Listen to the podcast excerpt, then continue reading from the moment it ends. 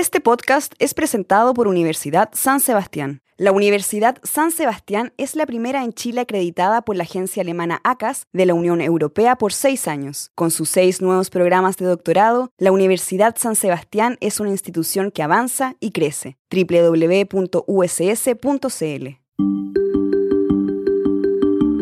cosa de poder abstraerme, de poder elucubrar, de poder idear, crear en mi cabeza y luego entonces probar esto en el laboratorio era lo que más me llamaba la atención de la bioquímica y yo no quería hacer otra cosa, yo quería investigar. Pero resulta que llega esta pandemia, no pude seguir investigando y yo era una viróloga encerrada en mi departamento mirando cómo una enfermedad causada por un virus estaba teniéndonos a todos en cuarentena y sin poder hacer nada. Y eso me creó una ansiedad terrible en un principio. Pero finalmente me puse a hacer una cosa que no tenía nada que ver con lo que yo quería. Me convertí en la directora técnica de un laboratorio clínico y esa capacidad me la dio mi carrera.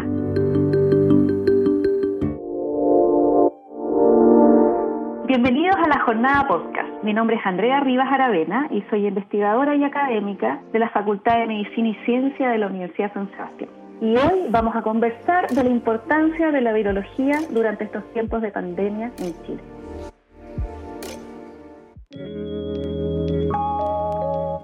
Desde muy pequeña me gustó muchísimo la biología el entendimiento de cómo funcionaban los organismos vivos, cómo una célula era capaz de vivir. Y por otro lado, me gustaba mucho esta idea de ser un científico. Cuando yo era pequeña, la idea del científico era siempre el Albert Einstein ahí todo chascón, dentro de su laboratorio, abstraído de todo el mundo, creando. La gracia que tiene un científico es que puede imaginar cosas, idear cosas y luego plantearlas como una hipótesis y ponerlas a prueba. Con este conocimiento puedes dar respuesta a problemas que se están dando en la comunidad. Durante mi estudio de bioquímica tomé un electivo que era el electivo de virología. Y ahí fue cuando yo conocí en profundidad los virus y me encantaron. Fue amor a primera vista.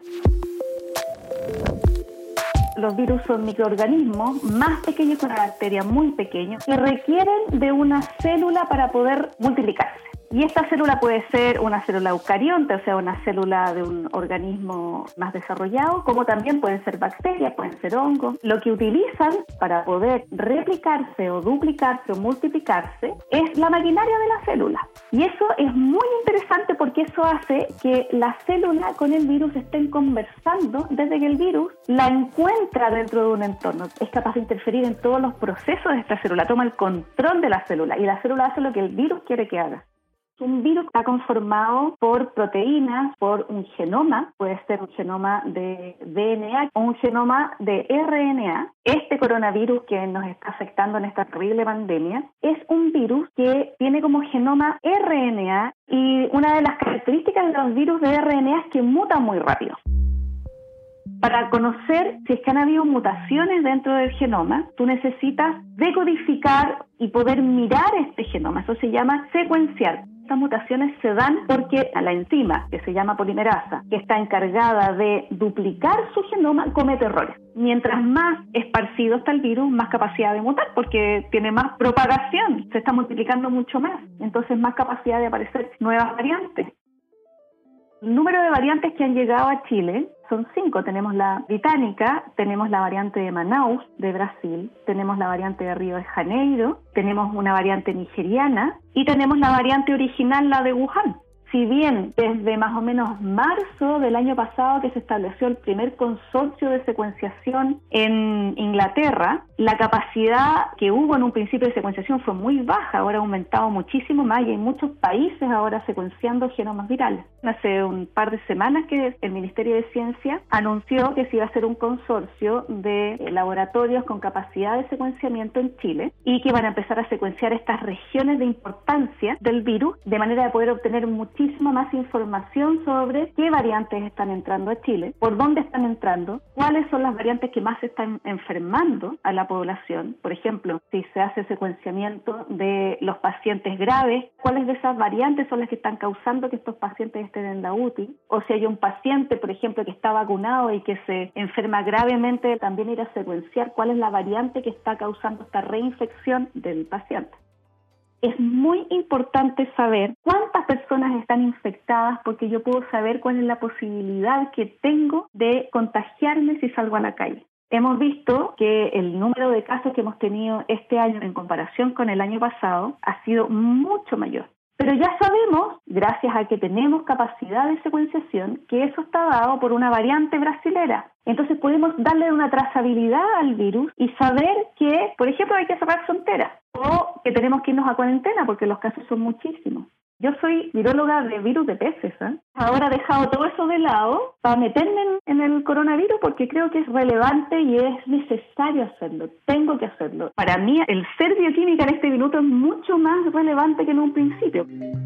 Gracias a que la Universidad San Sebastián me apoyó, pude convertir mi laboratorio, que era un laboratorio de investigación, en un laboratorio de diagnóstico que se sumó a la red universitaria de laboratorios de diagnóstico COVID. Me convertí en la directora técnica de un laboratorio clínico y esa capacidad me la dio mi carrera. Entonces, a pesar de que yo nunca había explorado ni pensaba explorar eso, tuve la formación necesaria como para poder hacerlo estamos haciendo un gran aporte como universidad, no solamente en mi laboratorio, sino que hay dos laboratorios más que están haciendo diagnóstico. Y estamos aportando realmente como bioquímicos a dar una respuesta que es por lo menos saber cuántas personas están contagiadas en el país.